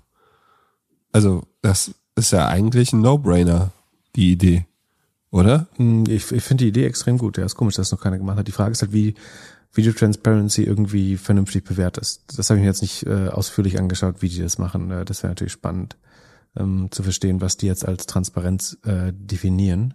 Ähm, aber ich finde es ein äh, spannendes Konzept und also einen coolen Faktor. Das Einzige, was eben problematisch, oder nicht problematisch ist, also warum er nicht massiv outperformen kann, ist, weil er schon wieder zu diversifiziert ist. Also er ist wahrscheinlich gutes Risk-Return-Verhältnis, aber ähm, der wird jetzt nicht den Nasdaq um 20 Prozent outperformen pro Jahr, ähm, weil da schon wieder zu viele Titel drin sind äh, dafür. Aber da, umso, umso spannender ist er vielleicht eben für Anleger, die eine breite Auswahl an guten Tech-Titeln kaufen wollen, äh, aber auch ein Sicherheitsbedürfnis äh, dabei haben. Und haben wir irgendwelche Earnings heute? Live-Earnings? Ähm, es kommt, wenn dann überhaupt, glaube ich, Sentinel One. Das ist, also damit schließen wir jetzt, glaube ich, unsere Cyber Week ab. Oder wurde sich noch irgendwas anderes gewünscht, was wir noch nicht gemacht haben? Mal gucken, ob die schon draußen sind. Eigentlich müssten sie. Nö, sind sie nicht. Ähm, hm, dann mache ich nochmal Reload. Letztes Mal hat es geholfen. Diesmal nicht. Nee, bei mir, ich sehe auch noch nichts. Sekunde, dann gucke ich nochmal. Oh doch, es muss was passiert sein, weil es ist gerade von Aftermarket, hat sich die Farbe geändert. Dann machen wir einen harten Reload hier. Dann lass uns erstmal weitermachen. Futu. Ja, Futu ähm, ist ja, Futu, äh, Robin Hood aus China, oder? Genau, ein Hörer hat sich ein Update gewünscht zu Futu. Ähm, Futu Bull und Mumu äh, sind die Apps, die dahinter stehen. Das ist, wie du sagst, das Robin Hood aus, äh, aus China. Ich weiß noch, dass wir es damals nicht total super fanden, deswegen ähm, haben wir es auch nicht in Cheat aufgenommen. Ich kann mal durch die letzten Earnings gehen. Die haben auch am 24. November, also vor zwei Wochen, ähm, reported. Die haben ihre Anzahl der, der zahlenden Kunden um 180 Prozent, also sehr schnell wachsend, logischerweise, äh, um 180 Prozent gesteigert. Die ähm, Assets under Management sind um 111, also haben sich grob verdoppelt auf Hongkong-Dollar 424 äh, Milliarden, das sind ungefähr 50, also 1 zu 8 ist der Kurs, glaube ich, sind ungefähr 50 Milliarden Dollar. Das Trading Volume ist nur um 33 Prozent gestiegen. So, ähm, das heißt, die Trading-Aktivität ist nicht stark gestiegen, aber dann ist das Trading Volumen ist 1,4 Trillionen Hongkong Dollar. Bei Assets under Management von 4,23 heißt es also, dass so dreieinhalb Mal das Geld gedreht wird immer noch im Jahr. So, und das heißt, es ist jetzt auf jeden Fall eher Robinhood als ähm, Smart Broker. Also sagen schon eine sehr trading ähm, affine Audience, wenn die dreimal, dreieinhalb Mal im Jahr das Geld umdreht. Ähm, Dürfen die auch so Hebel nutzen? Ähm, ach so, genau. Die, Ma die Margin Balance äh, ist um 150 Prozent. Also die Zahl, die am meisten gestiegen ist, deutlich schneller als das Handelsvolumen ähm, und die Assets under Management, ist die Margin äh, Balance. Also das, was man für Securities Lending äh, an Krediten aufnimmt. Ähm, das ist nämlich auf 31 Milliarden Hongkong-Dollar. Äh, also äh, ein bisschen unter ähm, bisschen unter fünf, ja, ja fünf ähm, Milliarden äh, Dollar, also US-Dollar, ähm, gestiegen. Also es wächst sehr stark. Ähm, es ist relativ profitabel, 53 Prozent äh, Net Income Marge. Also jeder zweite Hongkong-Dollar bleibt als Gewinn hängen. Das ist äh, 58,5 Prozent, sogar wenn es adjustiert wird nach, äh, also nicht äh, Gap-Zahlen. Ähm, das ist hochprofitabel. Allerdings muss man sagen, dass Trading halt immer, Trading hat einen sehr starken Operating Leverage. Das heißt, wenn viel gehandelt wird, dann wächst der Gewinn deutlich stärker als die Umsätze. Wenn es runtergeht, kannst du aber auch, äh, funktioniert die Operating Leverage aber auch genauso umgekehrt. Also wenn jetzt sagen, wir, wir kriegen Crash, die Leute traden nicht mehr, ähm, dann kann man auch ganz schnell diese, kann diese Marge schnell wieder wegschmelzen. Ähm, ich glaube, du hast in, also es ist in Hongkong und damit unter chinesischem Einfluss, ähm, kannst ganz schnell eine, Deregul äh, eine Regulierung haben, logischerweise. Wenn, wenn Xi Jinping einfällt, dass die Leute ähm, faul werden und lieber Stocks ähm, traden, als arbeiten zu gehen, ähm, bin ich mir sicher, dass er, dass eine der ersten Companies sind, die leiden würden. Ähm, oder wenn Fintech allgemein reguliert wird. Ähm, es ist relativ fair bewertet, ich glaube mit achtmal Sales, das ist nicht besonders teuer. Ähm, aber du hast erhebliche politische Risiken, das ist natürlich der Grund. Und ich weiß halt immer nicht, ob man dieses extra, also ja klar, die wachsen relativ schnell, aber muss man immer dieses extra Risiko eingehen äh, und irgendwie Tinkoff TCS, äh, XP in Brasilien oder Futu in Hongkong kaufen, um äh, am Trading Boom zu partizipieren? Warum nicht eine, wenn du eine ich glaube, bei unserem Broker-Vergleich mal fanden wir die Aktie von Flatex ganz gut. Sekunde. Die traden auf sechsmal Sales, sind natürlich viel sicherer. Ähm, also was heißt sicher, ne? Also sind das politische Risiko ist viel kleiner. Ähm, wachsen auch mit 130 Prozent im letzten Quartal. Also von den Wachstumszahlen stehen die sich um nichts nach, beziehungsweise bei den Revenues wächst Flatex sogar schneller. Ist nicht ganz so profitabel, also die haben keine 50 Prozent Profit Margin, sondern 15. Aber ähm, Risk-Return-Verhältnis finde ich dann bei einer Flatex oder Wall Street Online ähm, oder was man noch so machen kannst, irgendwie, ähm, das sind wahrscheinlich die besten Titel. Oder Robinhood oder Coinbase. Ähm, also Coinbase ist ja kein Stock-Trading, aber ich würde ein bisschen in die konservativen, oder was man, wenn man das irgendwie mag und man will da auf den nächsten krassen Outperformer setzen, dann würde ich vielleicht wirklich ein Körbchen kaufen. Also dass du dann eben sowohl TCS als auch, also Tinkoff, äh, der, der russische Robinhood, wenn du so möchtest, XP Inc. in Brasilien oder Südamerika und, ähm, und Futu vielleicht, also mir so ein Körbchen zusammenstelle, dass ich wieder ein bisschen diversifiziert bin. Da jetzt auf einen zu setzen und dann au- ausgerechnet äh, Russland, China oder also Emerging Markets zu nehmen, das ist genau was 2000 auch schon falsch äh, lief. Das sind die ersten, die dann eingestürzt sind, äh, wenn, wenn wirklich mal eine Krise kommt.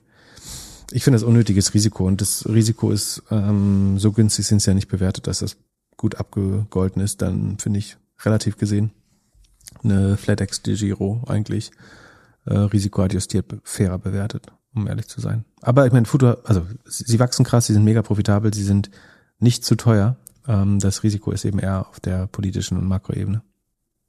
Was ist mit einer IG Group? Äh, Die haben sich kaum bewegt. Daran erinnerst du mich, weil ich die mal gut fand irgendwann, weil ich dachte, Ja, hast du als Jahres äh, äh, hier in meiner App habe ich zwei zwei Sachen, die sind rot. Ja, ich da dachte, die muss ich jeden Tag an dich denken. Das ist CrowdStrike und IG Group. ja, das war damals eine Wette, eine spekulative Wette. Ich habe bestimmt nicht gesagt, pack da 20 Prozent des Gelds rein, sondern ähm, das war eine gesagt 100? spekulative Wette, dass die das 24-Hour-Trading für vielleicht ein Trade Republic, vielleicht ein Robinhood äh, bauen könnten. Ähm, das ist aber ja jetzt äh, nicht passiert. Dass die gar nicht gut mitperformen, ist aber schon auch komisch eigentlich. Äh, mal schauen. Ich warte ab. Ich bin ja nicht. Da, die war aber nicht in den äh, in den in den Jahrestop Doch, äh, Empfehlungen drin. Die hast du noch reingezogen. Das war der Fehler. Ich hätte einfach nur Ach, meine ich Apple-Aktie Idiot. halten sollen und nicht mehr Agora reinnehmen. Aber ja, das war die Nachzügler. Wenn man am Ende nochmal denkt, hier nochmal kurz Ja, siehst du das impulsive Handeln. Das, Ja, äh, wir hätten einfach bei den gut durchdachten Top-Tipps bleiben sollen. Das ist wirklich. So, wie sieht's mit äh, Sent, wie heißen die? Sentinel Sentinel. Äh, Sekunde, ich guck mal, ob die jetzt Zahlen haben. Ich glaube schon, weil äh, ist auf jeden Fall äh, rot in After Hours. Ah, jetzt äh, der Webcast. Oh, lustig, äh, wie langsam das hier kommt. Okay, äh, jetzt sehe ich die Zahlen. Äh, erklär noch mal kurz, was die machen. Security, Also hast du gesagt. auch auch äh, Cyber Security letztlich. Äh, Zero Trust, bla bla.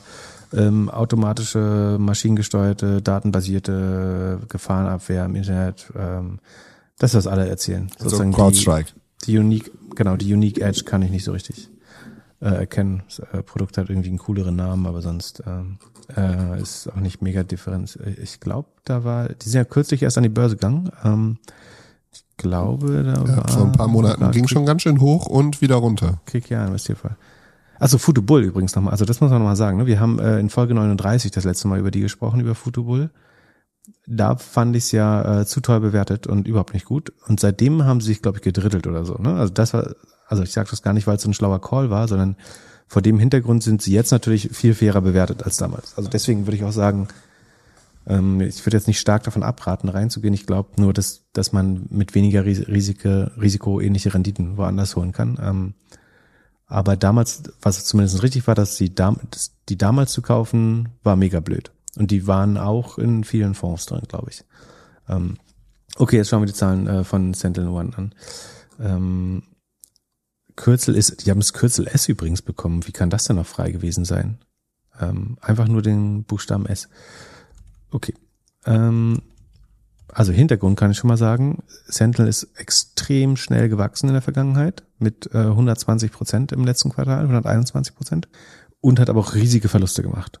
Ähm, und das Gute ist, du sagst, sie sind im Minus. Äh, das äh, ist komisch, weil das Topline-Wachstum haben sie schon mal ge gehalten. Also sie wachsen mit 124 Prozent, leicht beschleunigt sogar. Ähm, und die Gross Margin hat sich ausgeweitet. Ähm, auch eigentlich gut. Das heißt, wir müssen jetzt irgendwie ein Profitabilitätsproblem kommen. Äh, ansonsten wundert mich, ähm, warum das Wachstum beschleunigt auf 128 sogar, sehe ich gerade. Ähm, Gross Margin expanded von 59 auf 64 ist positiv. Die Kosten steigen ähm, eigentlich äh, nicht deutlich stärker mit, also Profitabilität scheint auch nicht das Problem zu sein. Die operative Marge ist trotzdem minus 120, also man verliert ähm, mehr als den Umsatz.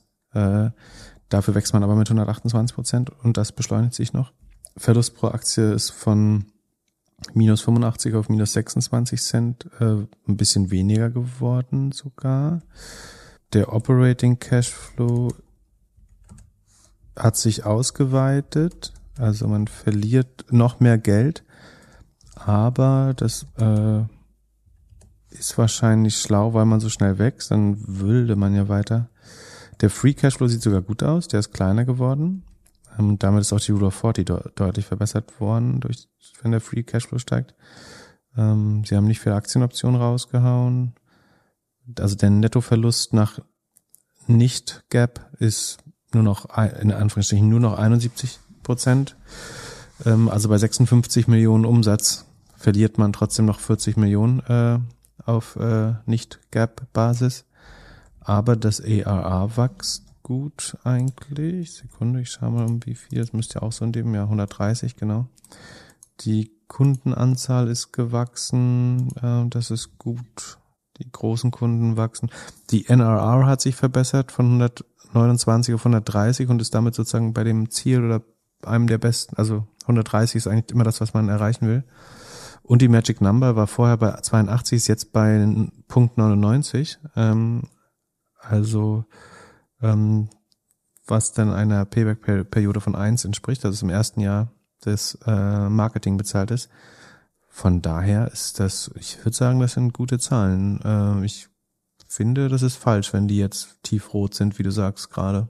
Es ist auch nicht mehr so tiefrot, wie es eben war. Eben war es irgendwie minus 12 Prozent, jetzt ist es minus 5. Also ich kann mir eigentlich nur vorstellen, dass man irgendwie mit der Profitabilität nicht zufrieden ist, aber dass die Verluste machen, ist ja, also, also wenn, das ist ja genau, was wir vorhin besprochen haben mit der Wagniskapitalsache. Wenn du jetzt 130 oder 128 Prozent gerade wachsen kann, kannst, dann darfst du auch erhebliche Ausgaben in äh, Marketing und R&D weiter tätigen.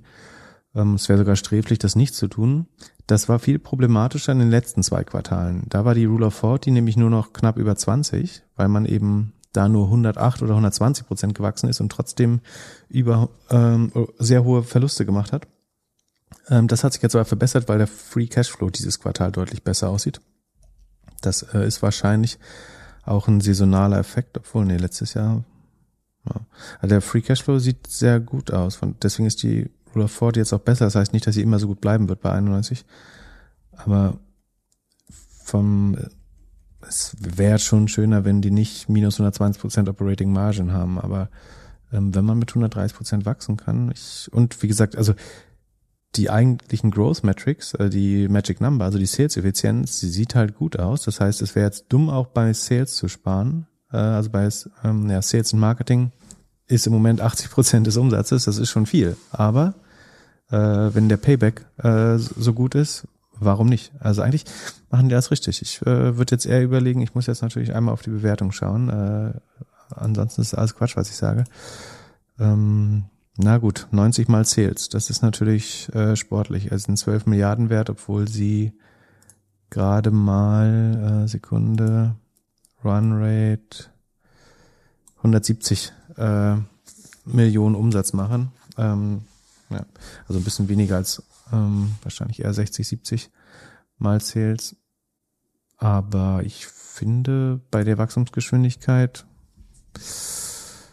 ja, schon, also das ist natürlich jetzt auch die Aktie, die am meisten einbrechen würde, wenn die Zinsen sich verändern. Ne? Wenn, wenn du so schnell wächst und mega unprofitabel bist, dann trifft dich so ein Zinsszenario natürlich mit am meisten. Ähm, aber haben auch stark verloren. Die waren mal bei 75, sind jetzt auf 50 runter. Ähm, also haben sich um 30 Prozent äh, vergünstigt. Ähm, ich finde es aber eigentlich, gar ist die Frage, ist so ein bisschen wie ein Snowflake. Du schwitzt dann halt bei jeden Earnings, ob die jetzt weiter mit 120 Prozent plus wachsen. Aber das sieht für mich so aus, als wenn die, also gerade weil sagen die die Revenue Akquise mit Sales halt gut und weil die NRA super ist äh, auch äh, und steigt. Ich würde sagen, alle Zahlen zeigen in die richtige Richtung und ich weiß nicht, äh, warum die Aktie jetzt im Minus ist. Und die jetzt profitabel zu sein, wäre auch nicht gut gewesen. Im Gegenteil. Ähm, die werden auch die Schätzung fürs Q4 relativ sicher outperformen. Die sind sehr äh, konservativ. Ich ist natürlich teuer, ne? Aber klar, wenn das um mit 128 Prozent wächst äh, zum Vorjahr, dann äh, natürlich wird es teuer sein. Ähm, ich würde sagen, vielleicht nach nach CrowdStrike meine zweitlieblings äh, bisher, aber halt hoch und profitabel. Und du bist auch nicht drin, oder? Ich bin nicht drin, nee, nee. Ähm, aber dann würde ich jetzt ein Depot mit mehr als zehn Titeln aufbauen, wäre das vielleicht ein kleinen, den ich äh, beimischen würde.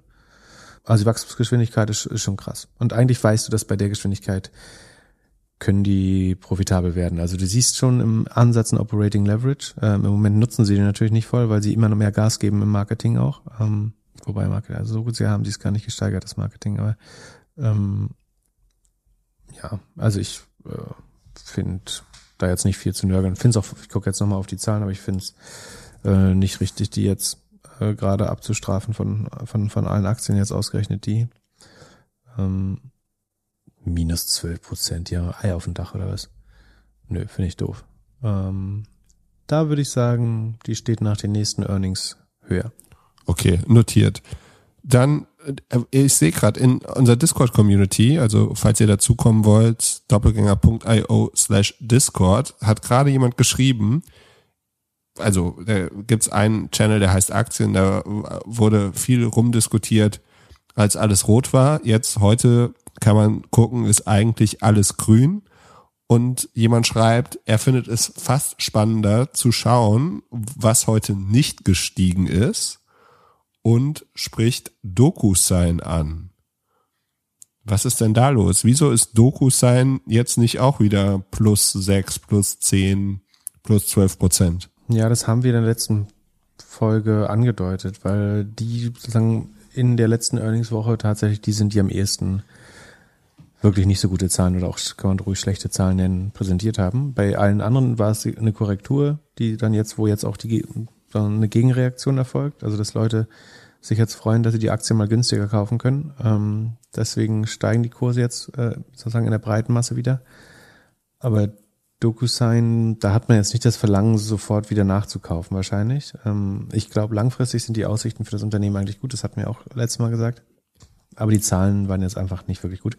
Wer sich aber gerade äh, stark auflädt mit DocuSign ist auch Kathy Wood wieder. Die hat für über 100 Millionen äh, DocuSign-Anteile gekauft ähm, und kauft da jetzt voll in die sozusagen blutige Schneide hinein. Ähm, Ach, deswegen erzählt gerade jeder, dass das ein gutes Investment wäre. Wahrscheinlich, ja. Also das jetzt blind gutes Investment zu nennen, soweit würde ich nicht gehen. Weil ich glaube, langfristig sind die Aussichten für den Markt gut äh, und äh, DocuSign ist eigentlich sozusagen das anerkannte Produkt, was die meisten nutzen. Rein auf dem Papier waren die letzten Zahlen eben einfach nicht gut. Die Rule of 40 ist gesunken und DocuSign ist eben auch zu hoch bewertet. Also die Rule of 40 ist immer noch 62, das ist ja gar nicht schlecht.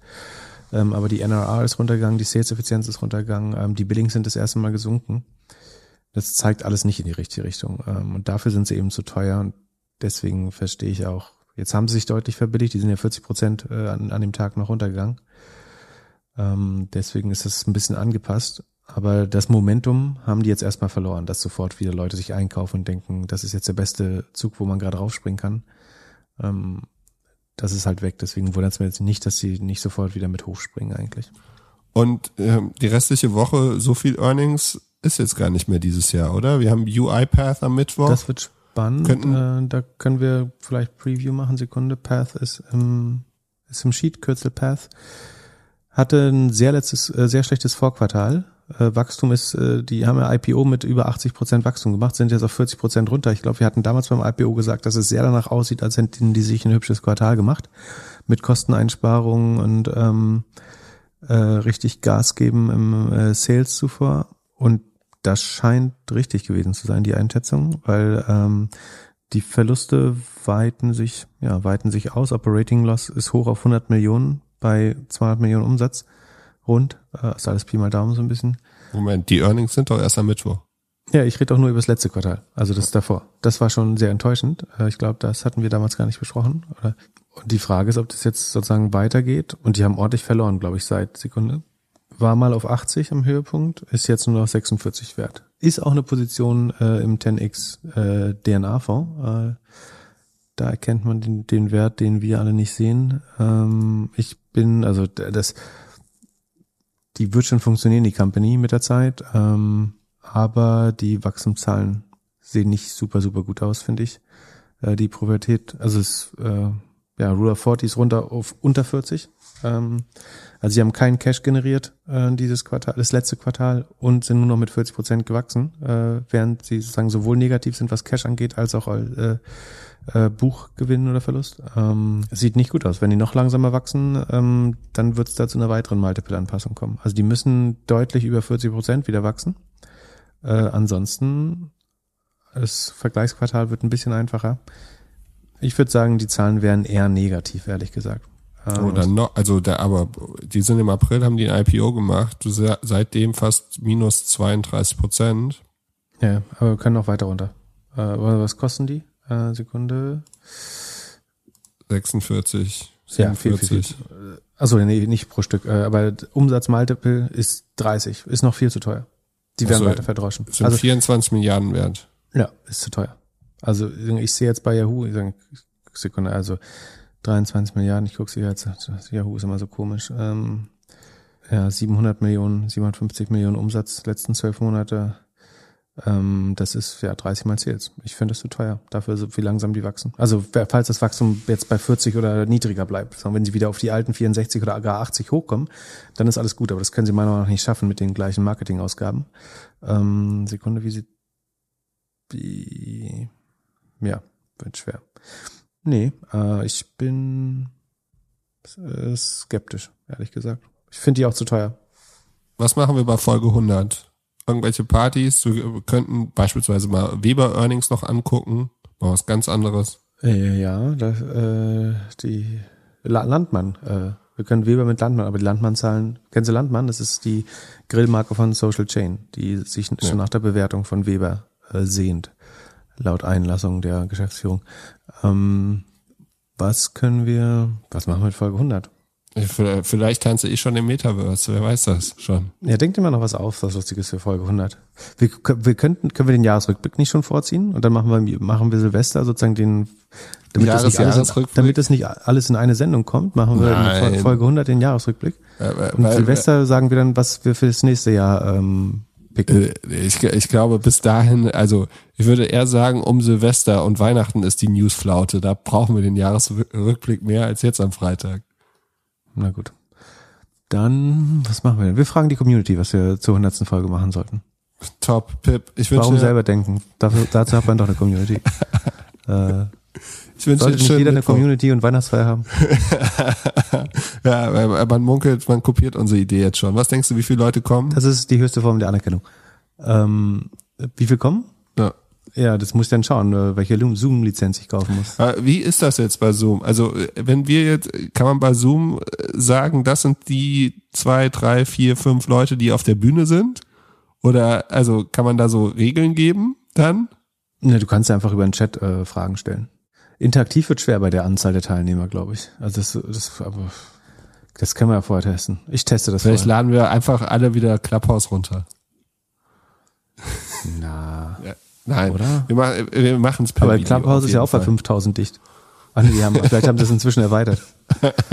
Ja, mal gucken. Also Ich freue mich auf jeden Fall schon Vielleicht, tierisch auch, auf die vielleicht mal Party. Twitter Space. Ach nee, Twitter-Account haben gar nicht, aber Clubhouse-Account haben auch nicht alle. Nee, du, du findest schon noch was. Und wenn, wenn nicht, habe ich ein Backup. Ich habe auf jeden Fall eine Idee. Äh, Ich verlasse mich auf dein Backup auf jeden Fall. Das, das wird schon klappen. Nee, nee, nee, du findest, äh, Ich, ich habe schon was. Plattformverantwortung übernommen. Ja, machen wir schon. Also, Pip, schön. Bitte nicht, schön mit, nichts mit irgendwelchen Nike-Turnschuhen oder äh, Avataren. also, ich tauch mal wieder ab ins nächste Mal, das Metaverse. nächste, das nächste, wollte ich gerade sagen, das nächste Mal, wenn wir uns hören, ist wahrscheinlich dein Viech schon ge geschlüpft, dein ich NFT-Viech. glaube nicht. Ich glaube, das kommt erst am Wochenende. Leider nicht.